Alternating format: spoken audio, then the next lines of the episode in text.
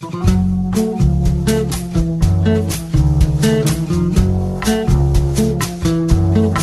comienza Nuevos Vientos en el Campo. Hola, hola, hola, hola, hola. ¿Cómo les va, mis amigos? Buenos días, buenas tardes, buenas noches. ¿Cómo andan? Una edición más de Nuevos Vientos en el campo por la radio del campo. Como todos los sábados a las 10 de la mañana y los domingos a las 12, estamos haciendo este programa que hacemos especialmente para usted de Nuevos Vientos en el campo. Hoy tendremos una nota con el CFO, Chief Financial Office, de Marcelo Hegel, de Adblick Granos. También tendremos la columna de granos, precisamente con Pablo Adriani. Tendremos la columna de ovinos con Javier Labría. Y tenemos una nota con Jorge Bedoya. Jorge Bedoya, Jorge Enrique Bedoya, es el presidente de la SAC. SAC es la Sociedad de Agricultores Colombianos. Una figura que para nosotros es un tanto extraña. Hay una sola persona, una sola entidad que representa a todos los productores agropecuarios. ¿Se imaginan ustedes que es mucho más fácil para negociar con, con el gobierno? Que una sola persona sea el portavoz de todos los productores agropecuarios. También visitamos el INTA, visitamos el INTA Castelar por una iniciativa de CAPA, visitamos el INTA Castelar y ahí, bueno, nos enteramos de un montón de, de novedades y vamos a tener una nota precisamente con el presidente del INTA, Mariano Garmendia. Todo esto, más toda la música, aquí, en Nuevos Vientos, en el campo.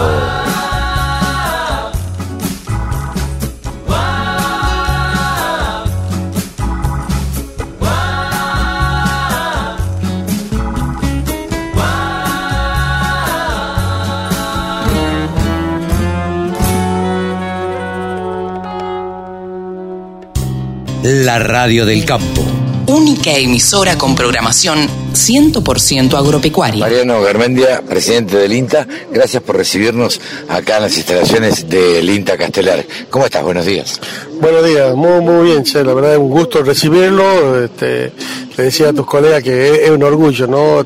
Poder recibirlo acá en la casa y mostrarle qué es lo que estamos haciendo para que ustedes puedan multiplicarlo esto para toda la Argentina. Y la verdad que no es demasiado común que nosotros los periodistas tengamos la oportunidad de venir a visitar semejantes instalaciones porque uno se da cuenta y dimensiona todo lo que eh, uno ya sabe todo lo que es el INTA en, todo el país, pero por ahí las instalaciones no las conoce demasiado. Sí, por ahí eh, todo el mundo tiene una muy buena impresión del INTA, todo lo demás, pero cuando lográs conocer a, las instalaciones, podés conversar con la gente que hace al INTA todos los días y entendés con la pasión con la que trabajamos y que construimos día a día esta institución, este, la verdad que es muy importante poder transmitirle eso, este, porque hay un INTA muy comprometido con el desarrollo nacional, hay un INTA que quiere seguir dando respuesta día a día al sistema agroalimentario argentino, así que eh, en eso estamos ocupados y preocupados. Y por eso también esta invitación para que ustedes eh, eh, vean acá en Castelar y en, cada una de las estaciones experimentales que, que el INTA tiene a lo largo y a lo ancho del país, ¿no? A mí no me gusta ser autorreferencial, pero la verdad es que tengo un cariño especial por el INTA porque mi padre era fanático del INTA, del, del sudeste de la provincia de Buenos Aires, y era fanático del INTA e iba y consultaba este, con los técnicos y demás. Son reconocidos en todo el país los técnicos del INTA. Sí, en el país te diría en muchos casos sí, re, re, referencias internacionales este, bastante, bastante importante. Creo que parte de, de, esto que te decía, ¿no? La pasión con la que trabajamos, el profesionalismo que hay en la, en la institución y, y el compromiso este, de una, una, Argentina nueva, ¿no? De, de, construir una Argentina para todos, que desde lo técnico, desde las cuestiones concretas, desde una ciencia aplicada y fuerte, porque nosotros somos el Instituto Nacional de Tecnología Agropecuaria. Y esa T la, también la, la, llevamos este, bien marcada y, y, es a donde día a día eh, conducimos nuestros esfuerzos. Sobre todo que en la Argentina la tecnología hoy se ha instalado tanto en la agricultura como en la ganadería, ¿no es cierto? Eh, la parte tecnológica es muy, muy importante. Sí, pero hay mucho más camino para recorrer, hay muchas herramientas que, que por ahí están generadas, que hay que, hay que acercar más a, este, a los productores. Hoy el, cambio climático te interpela y te obliga a tener una mirada mucho más inteligente, eh, hacer una agricultura de precisión, una agricultura que use, una agricultura, la famosa agricultura 4.0 en todos los niveles, ¿no? no esto no es eh, los productores grandes por un lado, los productores chicos, no, no, no, todo, todo, hacen a la cadena y esa y ese, esa posibilidad, esa, esa lograr buenas decisiones a la hora de este, manejar este, un, un, espacio productivo, bueno, eh, se hace con, con, buena información y con buenas herramientas. Eso es algo que queremos tratar de transmitir a lo largo y a lo, y a lo ancho de, del país. Lograr esa, esa articulación, eh, hay cada vez mejores herramientas, este, más fácil para alcanzarlas desde el punto de vista económico y que pueden dar grandes santos de productividad. Mariano, me imagino que para vos es un desafío también, ¿no? Sí, es un desafío día a día. Pues, este, como mi vida, este, yo estoy en el INTA del año 97. Eh, mis amigos son del INTA, mi eh. mujer, este, este estoy casado con la técnica, con la doctora este, en biología del INTA, ella es ingeniera agrónoma, pero se doctoró en, biología. Y, y te imaginarás que para mí es, este, es este, parte de mi vida. Entonces, bueno, nada más claro, se habla de la familia indiana. Claro, eh, sí, sí, sí, exactamente. este, pero estamos muy comprometidos. Mi afecto siempre ha estado en esta institución y, con ese compromiso me despierto todo, todos los días, ¿no? Pensando en que cada cosa que yo hago afecta a mis seres queridos, sí, directamente. Este, entonces, con más compromiso quizás por ahí que, alguien que no, que por ahí viene, viene si, queremos decir de afuera, no, no sé quién para juzgar, pero, pero sí con, con, la idea esta de que el INTA este, es un desafío todos los días, una institución grande, este, muy compleja y que estaba bastante, ha venido muy desfinanciada y con falta de, de infraestructura, que bueno, lo estamos cambiando ahora de a poquito. Siempre el INTA se lo relaciona con la salud animal. Eh, por lo que nos enteramos hoy y, demás, o, lo que sabíamos, también están relacionados con la salud humana. Y bueno, este, la pandemia, entre las cosas que nos enseñó, digamos que también este, teníamos capacidad para dar respuesta en otro, en otro rubro, ¿no? Y ahí ha estado el compromiso de, de los de los técnicos, de las técnicas del INTA para ayudar este, este, en, la pandemia del COVID y eso nos ha abierto una puerta distinta para poder este, tener y ver otras herramientas más que, que, tenemos. Entonces, estamos tomando de una manera integral ya, porque la salud no es una cuestión puntual de o animal o humana, sino es una salud este, que se gestiona de manera integral. En lo que a mí me toca, eh, conozco un poco lo que es el, los laboratorios y los laboratorios de salud animal tienden a equipararse con los laboratorios de salud humana. Sí, sí, no, no, no tiene por qué haber distintos procesos de calidad en uno y en otro, porque la salud humana depende también de que los animales estén sanos. Seguramente. Mariano, muchísimas gracias. No, por favor. Mariano Garmendia, presidente del INTA. La información que te interesa, la música que te acompaña. www.laradiodelcampo.com Ahora estamos con el periodista que más sabe de ovinos en la Argentina, el periodista que recorre la Argentina y recorre otros países también. Estamos con Javier Lauría. ¿Cómo te va, Javi? Carlito, qué placer saludarte. Qué lindo poder decir que ya estuve recorriendo un poco más allá del país. La verdad que sí, ¿no? De ya nos contaste el sábado pasado cómo te había ido, cómo les había ido a vos y a Pablito eh, en, en Brasil. Eh, de ahí, de Brasil, se fueron a dónde? Nos fuimos a Jesús María, eh, Córdoba, esta provincia de Córdoba, una zona, una ciudad muy linda que realmente nos, o sea, yo ya me siento como que quiero ir a vivir ahí, para serte sincero. Mira vos. es muy linda y, y mucha tradición ovejera. Estábamos ahí en el marco de la 75 quinta exposición de Jesús María y ahí se llevó a cabo la segunda nacional de la raza Texel. Ajá. lo cual con poco más de 70 animales presentados, eh, tenía el 50% de los ovinos en esta exposición y la verdad que es un marco muy, muy interesante porque de por sí Jesús María engalana muchísimo con, con muchos aspectos interesantes, una linda presencia de razas, eh, perdón, de especies y razas, eh, mucha maquinaria, Ajá. inclusive... ¿Qué, tipo de maquinaria?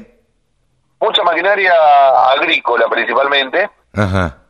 Eh, tenías algo también de infraestructura para ganado, eh, lo cual está bueno también encontrarte con eso porque de alguna forma es el encuentro que estos encuentros permiten quizás dar un paso siguiente, enganchar quizás alguna oferta, alguna promoción, llevando cinco paneles te regalan uno, te hacen un 30% de descuento en algo.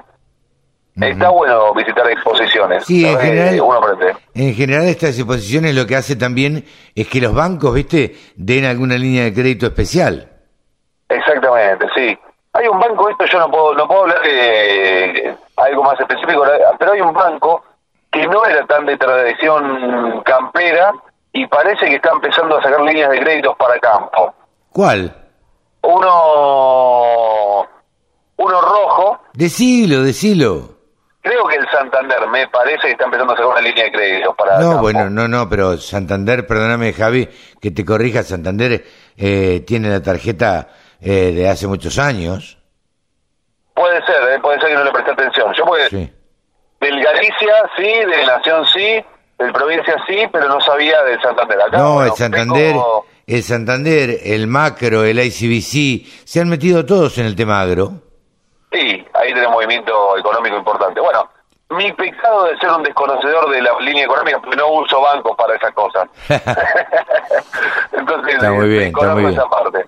Escúchame, ¿qué, qué, ¿qué pudiste rescatar de, de esta exposición eh, independiente referida a los ovinos? Bueno, por un lado, la presencia del jurado desde Paraguay viene Mustafa Yambay.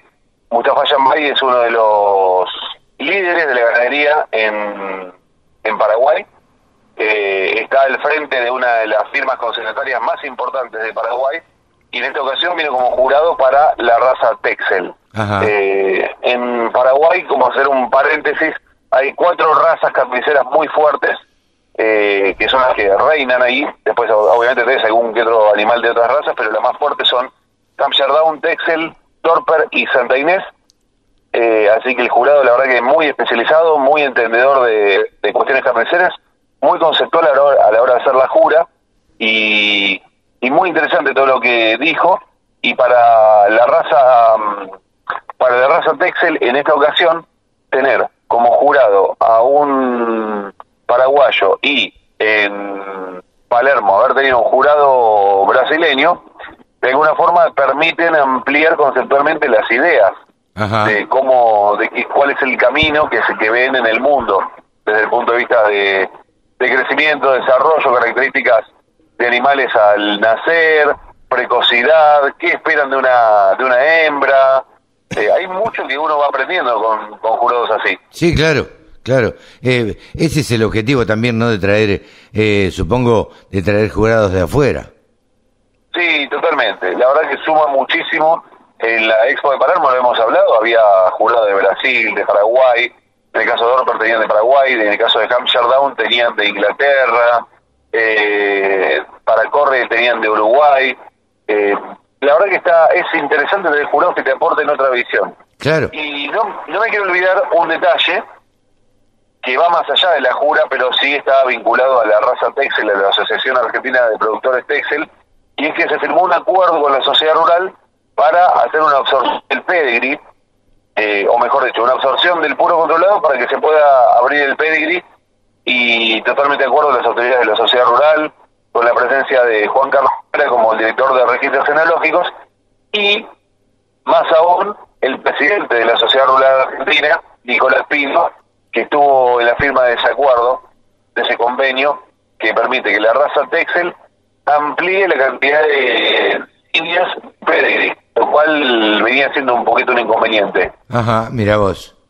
Bien, interesante esto. Sí, sin duda alguna. También en el mismo acuerdo también se se plasmó lo que es la incorporación oficialmente por parte de la Sociedad Rural Argentina del Texel Negro como una variante, porque si bien lo venían criando, no había un, o sea, no se llevaba un registro de los Texel, eh, negro o blue o, o moro, como le podrían llamar en otros países, eh, lo cual también dentro de tres años se van a poder empezar a notar eh, animales de pedigree. ¿Por qué? Porque para el pedigree hasta el momento era todo registro cerrado, se podía ahora sí. Esto significa con una absorción de sobre madres puras y padres padre puros de pedigree, eh, esas siguientes generaciones ya van a ser consideradas de pedigree, ampliar, abrir el juego y volver a darle prestigio al pedigree. Hoy día, lo que sucedía hasta hace poco, un animal puro pedigree cotizado o lo mismo que un puro controlado, y ahora vuelve a recuperar. Ay, te estoy, te estoy escuchando un poquito mal, Javi. Seguramente debes estar pasando por algún lugar que no te permite tener una buena señal y la verdad que se te escucha muy entrecortado. Eh, vamos a probar ahora. A ver, a ver si te escucho, Javi. No, me parece que lo, te perdimos, Javi. A ver, te escucho por ahí, muy a lo lejos. Contame un poquito más de, eh, de lo que fue esta exposición. Contame un poquito más de lo que fue esta exposición, Javi. No, no te, no te escucho. Voy a volver a tratar de reconectar y volvemos a... a... ¿Ahí me escuchás? Ahora sí, retomada la comunicación con Javier Lauría. Javi, contame algo más que haya dejado esta, eh, esta exposición a la cual, eh, bueno, estás sorprendido vos también. Y, y la pregunta que te hago es, ¿qué diferencia hay entre el negro de los Texel y, y los blancos? En un principio, eh, pero típicamente hablando, más allá del poncho, no dicen que no hay una diferencia importante. Solamente el color. Eh, exactamente, sí, lo que tiene es que se busca mucho para cojirillo el animal oscuro. Sí. En Brasil le llaman naturalmente colorido o NC.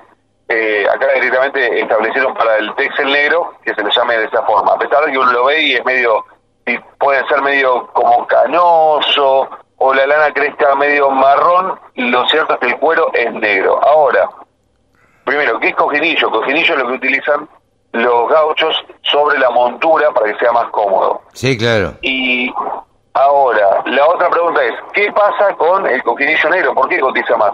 Porque primero no se ensucia, Sí, claro. o, no se nota si se ensucia, y por otra parte no tenés que teñir uno blanco, porque no es lo mismo.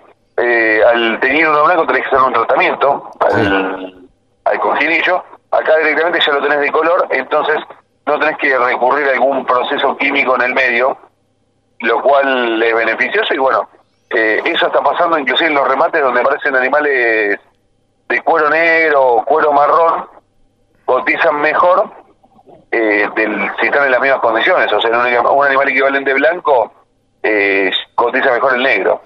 Aclaremos, aclaremos para todos que para los que montan y los que montan con recado únicamente, el cojinillo es lo que va en la parte de arriba, es donde se sienta el jinete.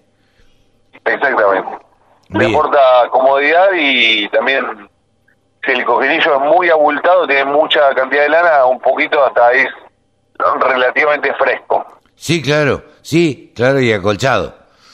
Exactamente. Javi, Así que esas son las diferencias más importantes. Ajá. Eh, y aparte, la inicialmente, mientras es un gen recesivo, eh, te aparece uno de cada 100 animales. Pero cuando ya trabajás sobre esa línea, tenés alta probabilidad de que de madre negra, padre negro, pueda salir un, un hijo de Excel negro. No Texel, siempre, claro. hay que aclararlo. No siempre, y no es que la madre se portó mal. sí, sí, no. sí, Es una cuestión de, de- de genética. seguro, seguro. Javi, eh, ¿alguna otra novedad o damos por finalizado nuestro micro ovino? Te lo cuento cortito, ayer viernes se dieron a cabo dos exposiciones en las cuales participaron algunas razas, entre ellas Hampshire Down, la de Pergamino y la de Río Cuarto, y hoy sábado se está llevando a cabo la exposición de Gualeguaychú. En unos minutos ya comienza la jura de Hampshire ahí en la plaza de Gualeguaychú, así que bastante actividad y por supuesto uno habla de carne, no habla solamente de Texel y de Hampshire, hay otras razas que se están desarrollando, así que el mundo necesita carne, a desarrollar carne ovina se ha dicho. Ojalá, ojalá, ojalá podamos comprar y encontrarla en cualquier carnicería. Javi, nos despedimos hasta la semana que viene, ¿te parece? Claro que sí, nos reencontramos en una semanita. Muchísimas gracias. Javier Lauría pasó aquí en los micrófonos de la Radio del Campo, el periodista que más sabe de ovinos en la Argentina. El sector agroindustrial es el que más mano de obra ocupa en la Argentina. Nos merecíamos una radio www.laradiodelcampo.com El periodista agropecuario, analista de mercados, que más sabe de ellos, se llama Pablo Adriani, el gurú de los periodistas analistas de mercados. Hola Pablo, ¿cómo te va? Buen día. Buen día Carlos, ¿cómo estás? ¿Bien? Saludo a toda la audiencia que te sigue sábado, sábado y después se replica en las redes por otros por otros radios, ¿no? Sí, sí, eh, se replica por otras radios, pero se replica también a través del Faro Comunicación. Exactamente. Pablito, eh, ¿cómo estuvo la semana en cuanto a mercados?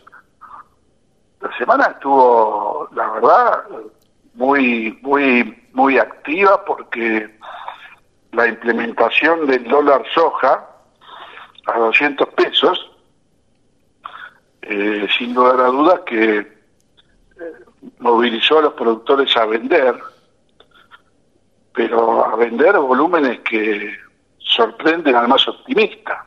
A ver, ¿cómo es esto, Pablo? ¿Vos lo podrías explicar bien para que aquellos que no entendemos demasiado? Sí, yo te diría lo siguiente. De tiempo atrás, eh, la, la, mesa de enlace exigía al gobierno una devaluación para ajustar el tipo de cambio, para que no haya paso cambiario, para hacer más competitivas las exportaciones.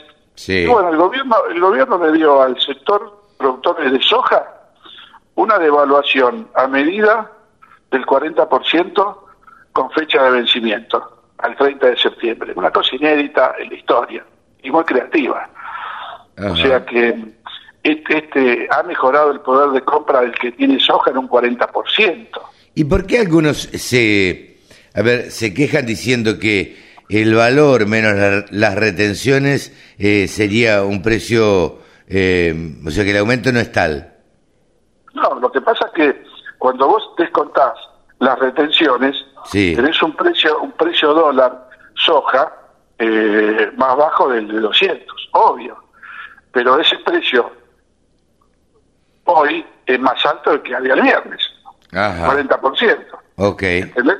Entonces yo creo que pasa por ahí el tema. En la realidad es que el productor tiene hoy una soja que vale 20 mil pesos más que el viernes pasado. ¿Y decidieron liquidar todos? Mirá, hasta el, hasta el miércoles o jueves había eh, más de 3 millones de toneladas vendidas por los productores, lo ah. cual, como dicen los colegas cordobeses, eso es muy mucho. Sí, sí. Entonces, eh, lo que pasa es que el productor vio una oportunidad, mejora su poder adquisitivo. Pensá que, pensá que una, una camioneta eh, el viernes valía 160 toneladas de soja y hoy con 110 toneladas la compra. Claro, es un montón. Lo mismo, se extrapola a los fertilizantes, a las semillas. O sea que el productor tiene que vender el 40% menos de su soja para comprar el mismo insumo a lo que valía el viernes pasado.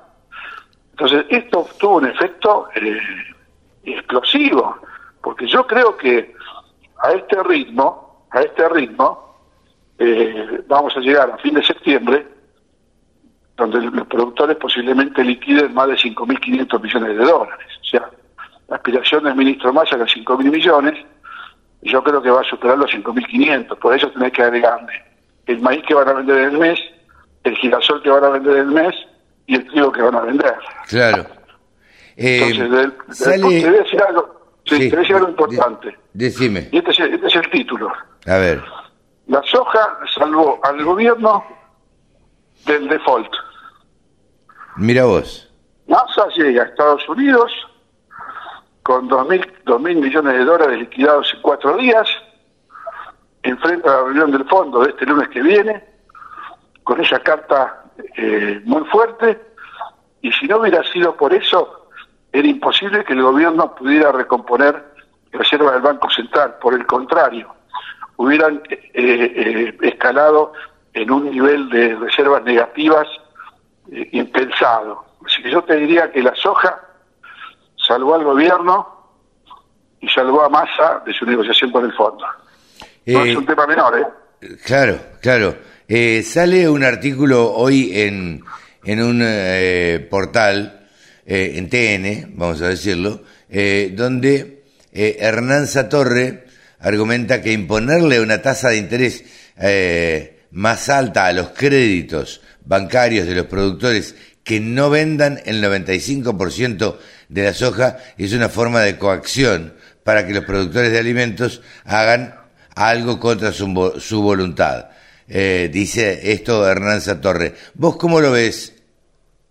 Yo creo que eh, es, es, una medida innecesaria, es un mostrar la hilacha de que yo tengo la pelota para jugar, típico de, de, la, ideología kirchnerista, de la cámpora y Instituto Patria. No, no, no tenía sentido eh, hacer lo que están haciendo con el tema de, la tasa, aumentar la tasa para aquellos productores que no vendan soja, porque el productor no es tonto, va a vender la soja y la está vendiendo y la va a seguir vendiendo. Yo creo que el, el gobierno ahí mostró su hilacha ideológica anticampo y antimercado. Porque yo quiero aclarar, estoy en contra del dólar soja como concepto de un tipo de cambio diferencial para un solo producto. En todo caso, que pongan el dólar a 200 para todos los productos agrícolas y exportadores. Pero no me gusta, tampoco me gusta que el gobierno maneje y digite tipos de cambio a la medida para cada. Fíjate que los petroleros tienen un tipo de cambio, un reintegro, las mineras tienen un tipo de cambio, un reintegro.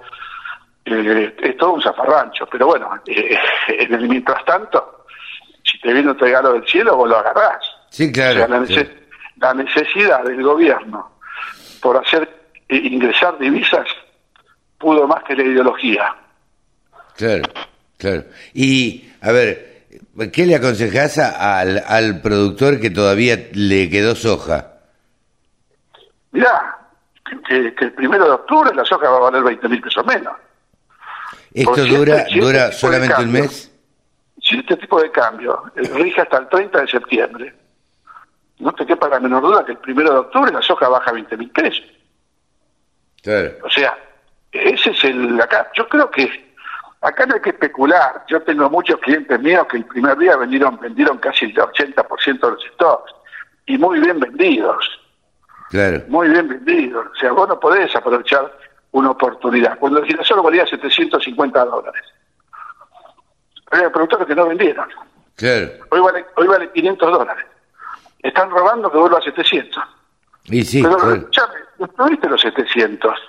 Los tuviste ahora que tenés 500 los querés de vuelta. Bueno, no es tu voluntad, es el mercado que manda. No, claro. Lo, que se duerme es cartera.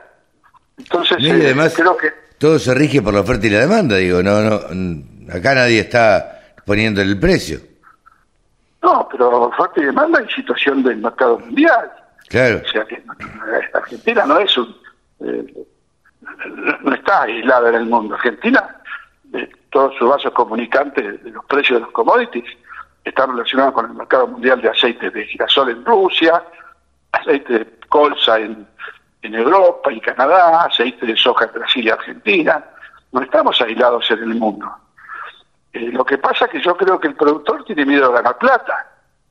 Tengo que llegar a la conclusión de que tiene miedo de ganar plata. ¿Cómo tiene miedo de ganar plata? Todos, todos quieren ganar plata. no, no, no, no, no. Por un girasol de 750 dólares el precio histórico más alto en 200 años desde que, desde que Garay fundó Buenos Aires. ¿Cómo podés dudar vos de no venderte el girasol? ¿Cómo lo podés dudar? Entonces, entonces, no, y no vendo, no sé qué hacer con los pesos. Había muchas alternativas para invertir eh, fuera del fuera del, dólar, eh, plazo fijo ajustado por dólar. Eh, entonces yo creo que tiene miedo a ganar plata.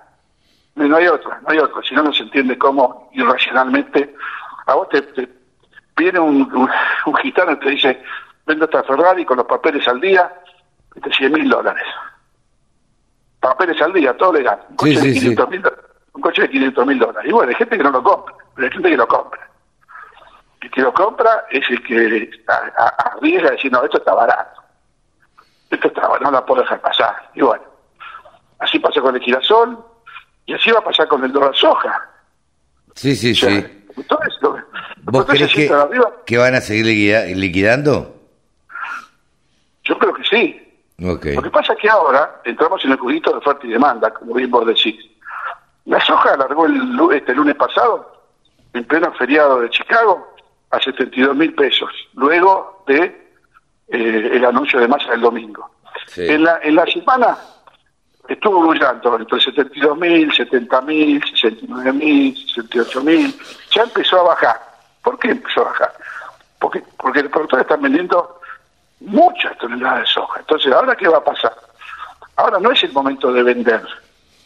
¿Por qué? Porque va a el mercado, ¿no? Va a empezar a bajar la oferta de soja y la, y la industria etcétera va a empezar a subir el precio de vuelta. Claro. Aquí hay que manejarse con mucho tacto. El que no vendió 72 mil, él vale 67 mil, yo te diría, mira, yo como tengo hasta el 30 de septiembre, ahora espero. Claro, sí, sí, sí, me quedo quieto que llega a 70.000. mil. 70 mil empiezo a vender. Claro. poner un número, ¿no? La verdad que clarito, Pablo, eh, te agradezco mucho y, la seguimos la semana que viene a ver cómo siguen los mercados.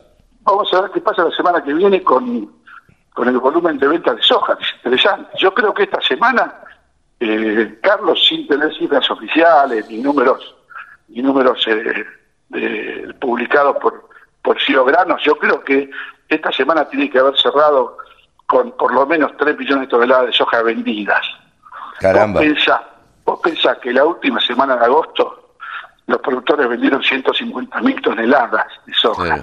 Y la primera semana de esta que pasó, 3 millones de toneladas. ¿No te parece que los productores estuvieron bastante bien y capturaron el precio que, tenían que capturar? ¿no? El gobierno contento con esta medida, obviamente, ¿no?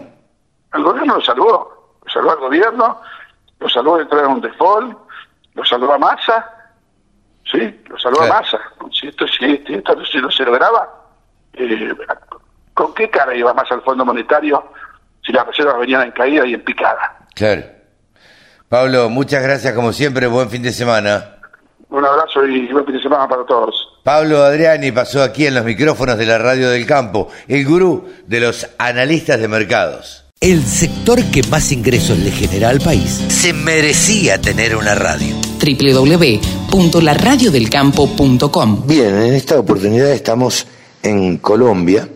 Eh, vamos a charlar con eh, alguien que lleva adelante un modelo de negocios, o un mejor dicho, o lleva adelante una entidad que eh, me parece que tiene poco, eh, poco conocido, es poco conocido, o por lo menos hay, hay, este modelo no, no se ve casi. Estamos con el presidente de la Sociedad de Agricultores Colombianos, Jorge Bedoya. ¿Cómo te va, Jorge? Carlos, muy bien, muchas gracias por estar aquí en Colombia, un gusto saludarte. Bien, para nosotros es novedoso, para los argentinos, eh, este modelo que vos llevas adelante, eh, porque ustedes representan a todos los agricultores colombianos.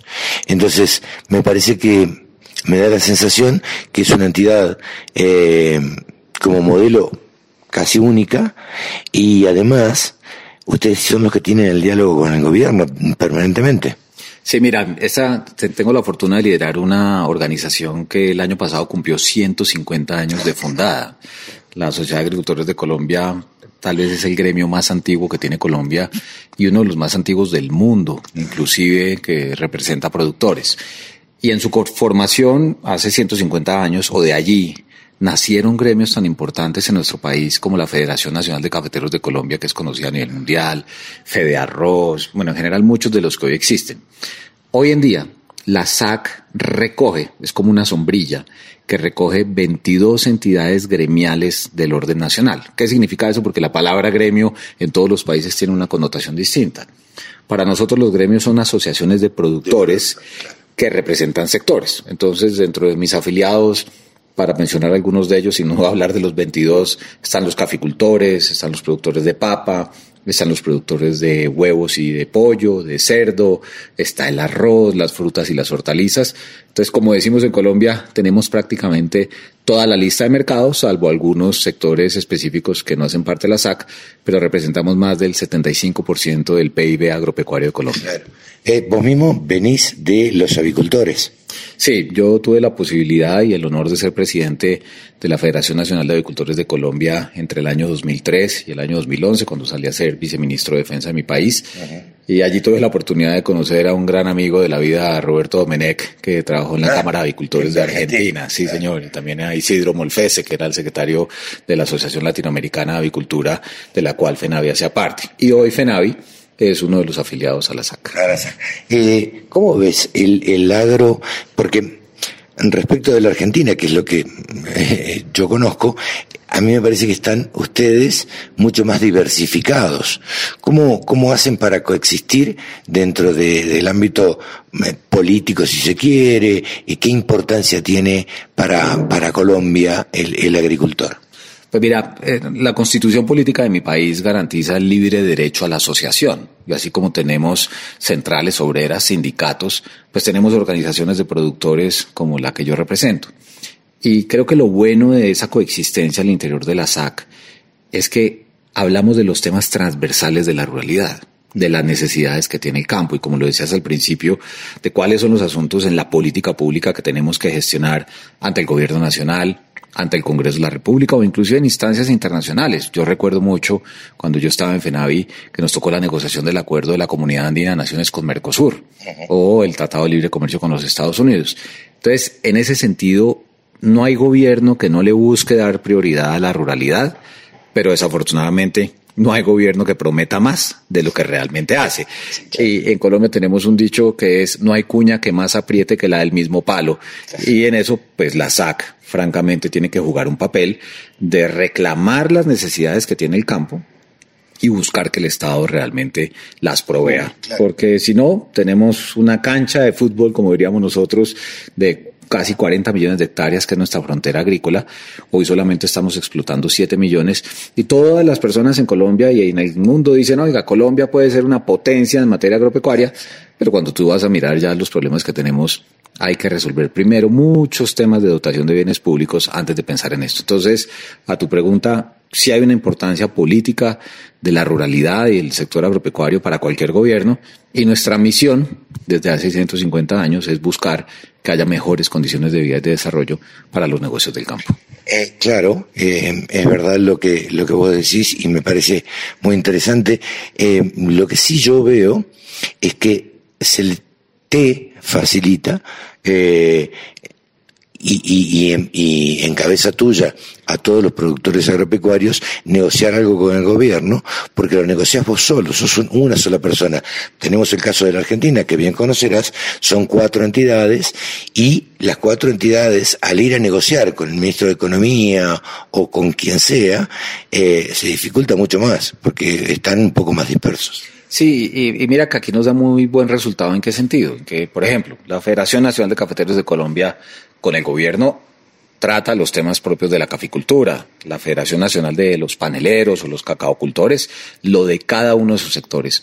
Pero lo bonito del modelo de la SAC es que cuando ya hay que hablar de los temas que a todos les pegan de la misma manera, eh, el de poner es el presidente de la SAC.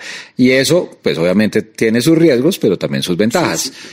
Eso yo creo que es el buen ejemplo de que la unión hace la fuerza.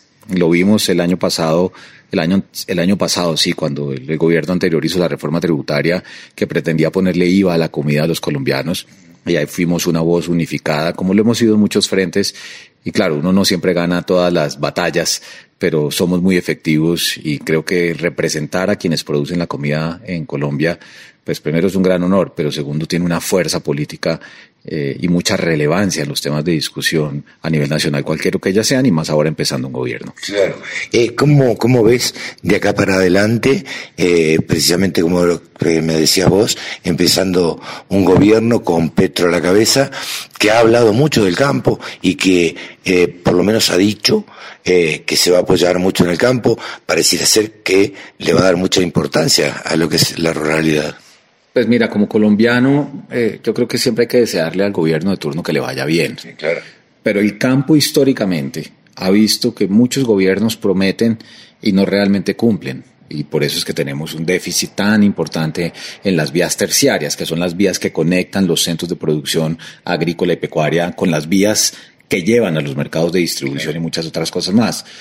Y el presidente Petro en su, en su decálogo que anunció el 7 de agosto, el día de su posesión, eh, para él el campo tiene dos grandes espacios en su agenda política. Uno, la producción agropecuaria y lo que él ha llamado la agroindustrialización, de la mano de lo que llaman ellos la economía popular. Entonces uno espera que haya un volcamiento de una gran cantidad de políticas públicas que tienen que tener mucho presupuesto porque si no, no se hace nada. Y la otra gran pata es el tema de la lucha contra el hambre, porque la pandemia ha dejado a más de 5 millones de compatriotas eh, prácticamente que no tienen acceso a la alimentación y en cualquiera de esos dos escenarios la ruralidad va a jugar un papel fundamental. Tenemos una gran expectativa sobre lo que vaya a ser, pero no solamente es el qué va a hacer, sino cómo lo va a hacer. Y ya prácticamente se cumple un mes de gobierno, eh, hay algunos anuncios por parte de la ministra de Agricultura, ya empezamos a tener problemas de invasiones de tierras, como seguramente tú lo habrás visto, por personas que se creen con el derecho de tener propiedad rural en el país y han ido a las vías, de hecho, para tratar de tener ahí, ese no es el camino.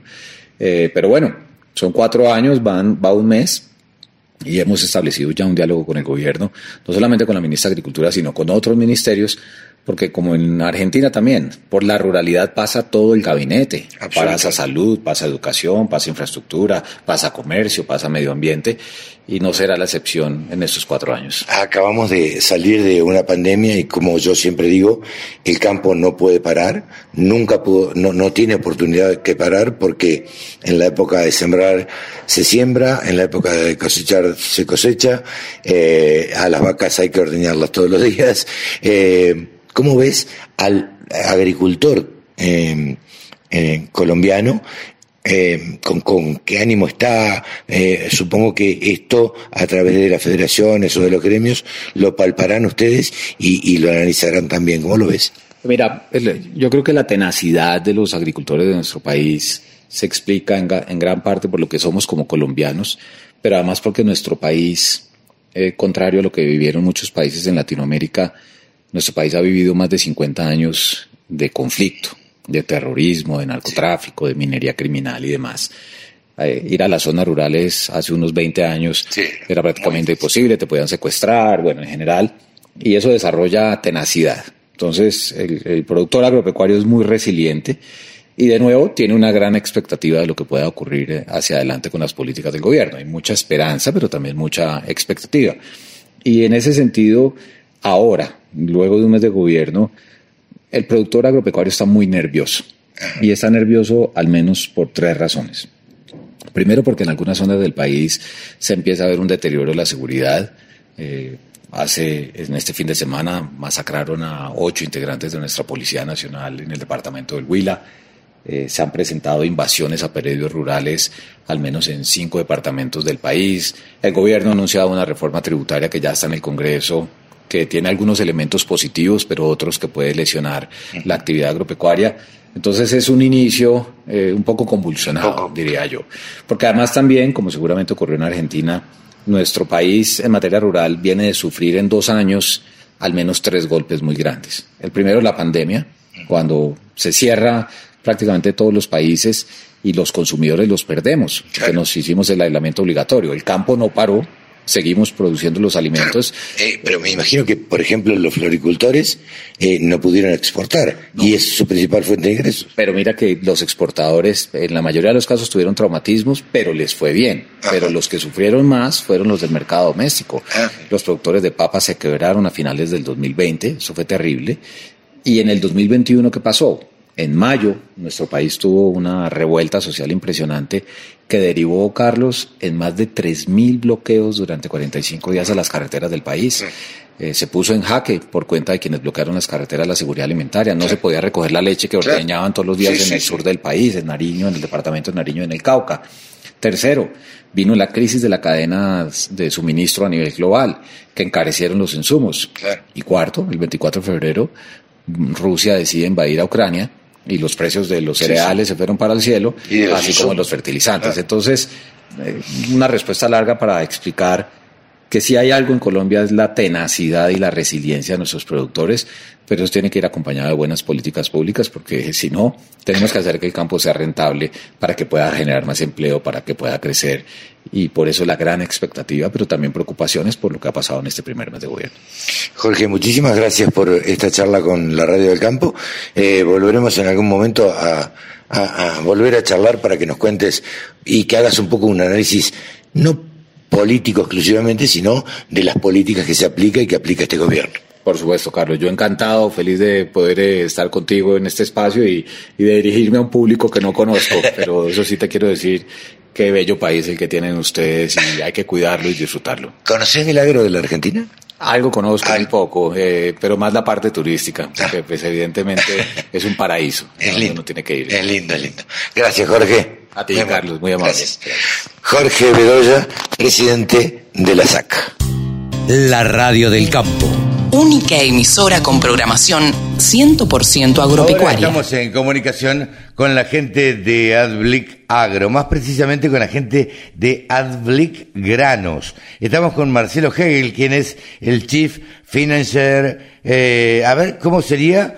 Chief Financial Officer Hola Marcelo, ¿cómo te va? Buen día. Hola, buen día, ¿qué tal? ¿Cómo va?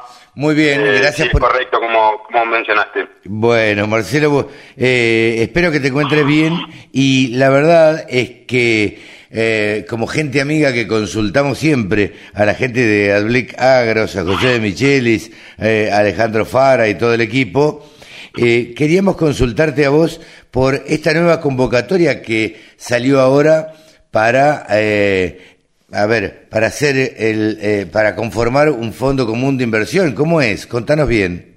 Bueno, eh, Granos es una empresa que trabaja en los negocios agrícolas eh, ya hace 20 años, con 14 años eh, trabajando a través del fideicomiso Granos, que es un fideicomiso de administración privada y a partir de 2019 eh, lanzamos el primer fondo común de inversión cerrado, Albligranos, eh, que además fue el primero con, con ciertas ventajas impositivas a partir de la modificación del impuesto a las ganancias en el gobierno de Macri y que eh, le dan la posibilidad al inversor de invertir en un negocio de economía real en este caso la, agricultura, que nosotros creemos que al mercado de capitales le faltan muchos más productos de este tipo, eh, con una eh, inversión muy pequeña en un negocio de gran escala,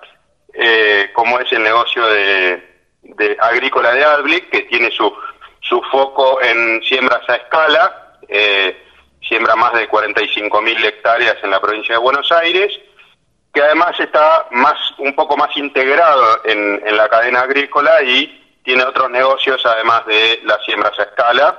Eh, estamos integrados en negocios de insumos, en negocios de, originación y trading, más pensando en un negocio más boutique, no, no pensando en ser un corredor o un acopio, y también este, em, haciendo siembras asociadas con, con otros productores eh, y haciendo cierta financiación eh, a nuestra cadena, o sea, financiamos a nuestros contratistas para que puedan desarrollar más tecnología, eh, buscamos mucho eh, un modelo sustentable con un fuerte foco en biológicos en todo lo que es siembras a escala. Y creemos que el Fondo Común de Inversión Cerrado es un producto innovador porque permite canalizar fondos del mercado de capitales rápidamente hacia la economía real porque el Fondo Común de Inversión Cerrado es inversor del fideicomiso Adligranos. Y el fideicomiso Adligranos ya tiene las 45.000 hectáreas arrendadas para la campaña 22-23. No es que el inversor eh, invierte y recién ahí se salen a, buscar los campos. No sé si, si se entiende, pero se entiende. me parece importante.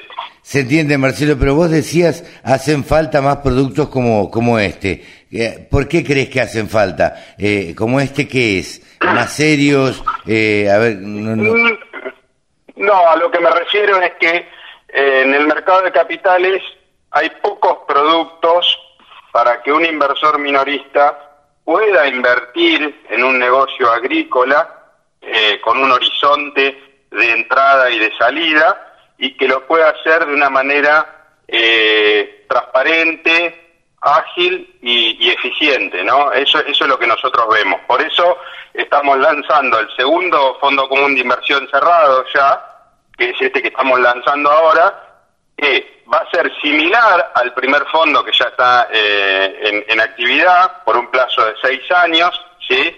Eh, y donde el inversor eh, va a poder tener una ventana de salida anual que va a ser de hasta el 20% del patrimonio neto del fondo, entonces además va a tener cierta liquidez el inversor si quiere salir, no necesariamente va a tener que salir por mercado secundario, que estos productos por ahí no tienen eh, tantas transacciones en el mercado secundario como puede ser una, una acción o una obligación negociable. Eh, la moneda del fondo es el, el, dólar estadounidense, pero con integración y pago en pesos, es decir, que lo transforma en un producto en dólar oficial, ¿no? Que en este momento que es, es un producto muy demandado en el mercado. Por eso creemos que el, producto es diferencial, ¿no?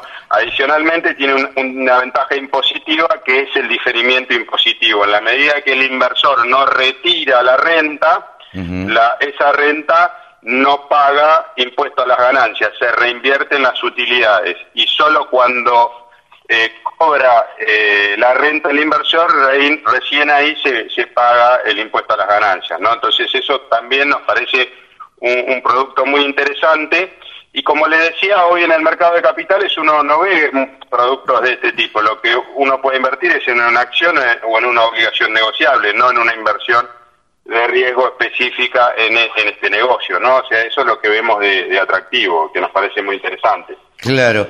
Eh, Marcelo, te tengo a mano y, y la verdad es que uno no habla todos los días con alguien que lleve adelante un fondo común de inversión o, haga este tipo de inversiones. ¿Por qué crees que em, eh, arrancaron los pools de siembra eh, y ustedes se posicionaron hace muchos muchos años, arrancaron los pools de siembra, no están bien vistos? Eh, ¿Por qué ustedes han ocupado un lugar tan importante en el mercado y, se han mantenido en el tiempo y otros no? Bueno, nosotros decimos que Adblick es un broker de confianza. Eh, el inversor eh, participa de Adblick porque confía en el carácter de Adblick. ¿sí? Eh, podremos tener una mejor o una peor campaña, pero, pero saben de, nuestro carácter y cómo hacemos las cosas. Así es que nosotros tenemos un modelo por el cual no crecemos en hectáreas simplemente por tener más capital.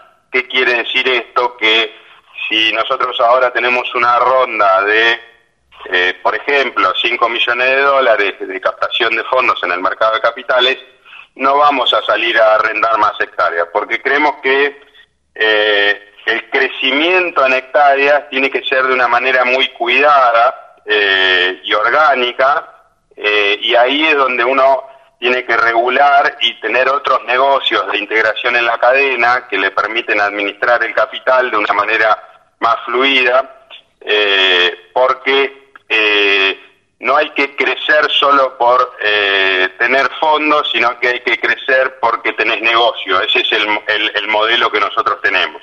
Adicionalmente, nosotros creemos en un modelo de asociación, de... Mm, eh, alianzas con distintos integrantes de la cadena. Creemos que uno tiene que hacer lo que, eh, eh, lo que aquello en lo que es mejor y asociarse con aquellos que son mejores en otras, en otras partes de, la cadena.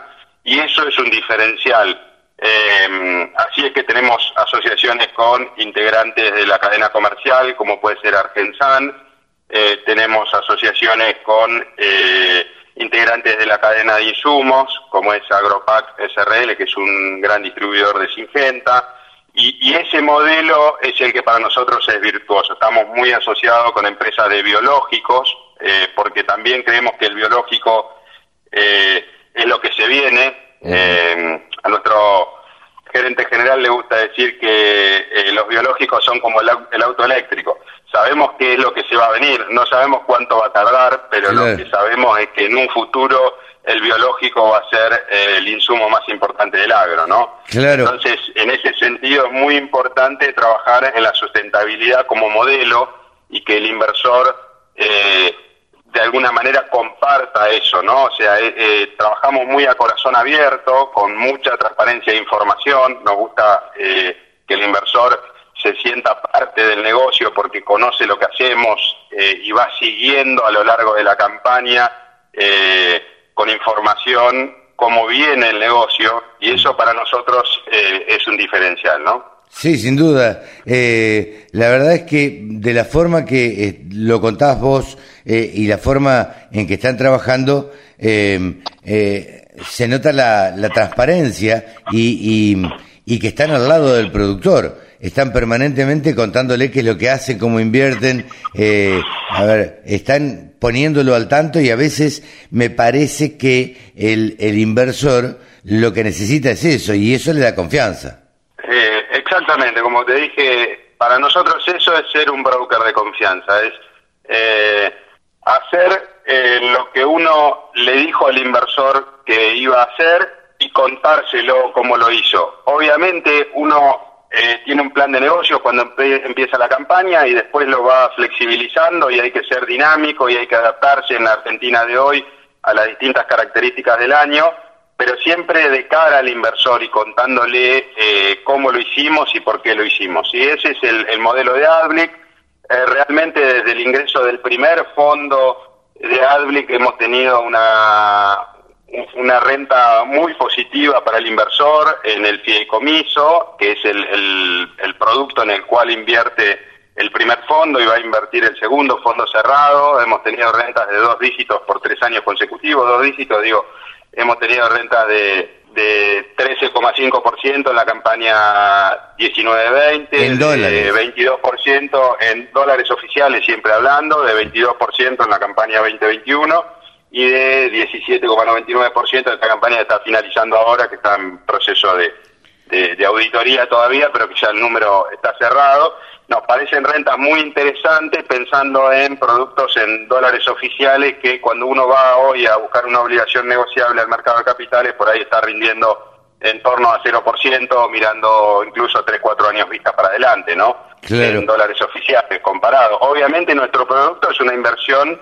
de riesgo y, se, y así se lo contamos al inversor. Y nosotros hacemos todo lo posible para que ese riesgo eh, se, se acote que se pueda, pero sabemos el negocio en el que estamos y así se lo transmitimos al inversor y así lo contamos, ¿no? Marcelo, ¿crees que uno de los éxitos de, de Adblick eh, Granos, Adblick Agro, ha sido la diversificación también? Sin duda, sin duda. Yo creo que eh, diversificar eh, es fundamental a la hora de, eh, de alguna manera, poder participar de manera sostenida en este negocio. Dentro de Albligrano nosotros buscamos eh, sembrar en zonas que eh, tenemos probado que funcionan de manera contracíclica climáticamente hablando, especialmente toda la zona de Tandil, donde nosotros ahí tenemos eh, fuerte foco y tenemos nuestra base productiva y comercial, que funciona de una manera más contracíclica climáticamente hablando en lo que es los fenómenos del niño y la niña, y te lo prueban los últimos años y si vos mirás un mapa de humedad actualmente,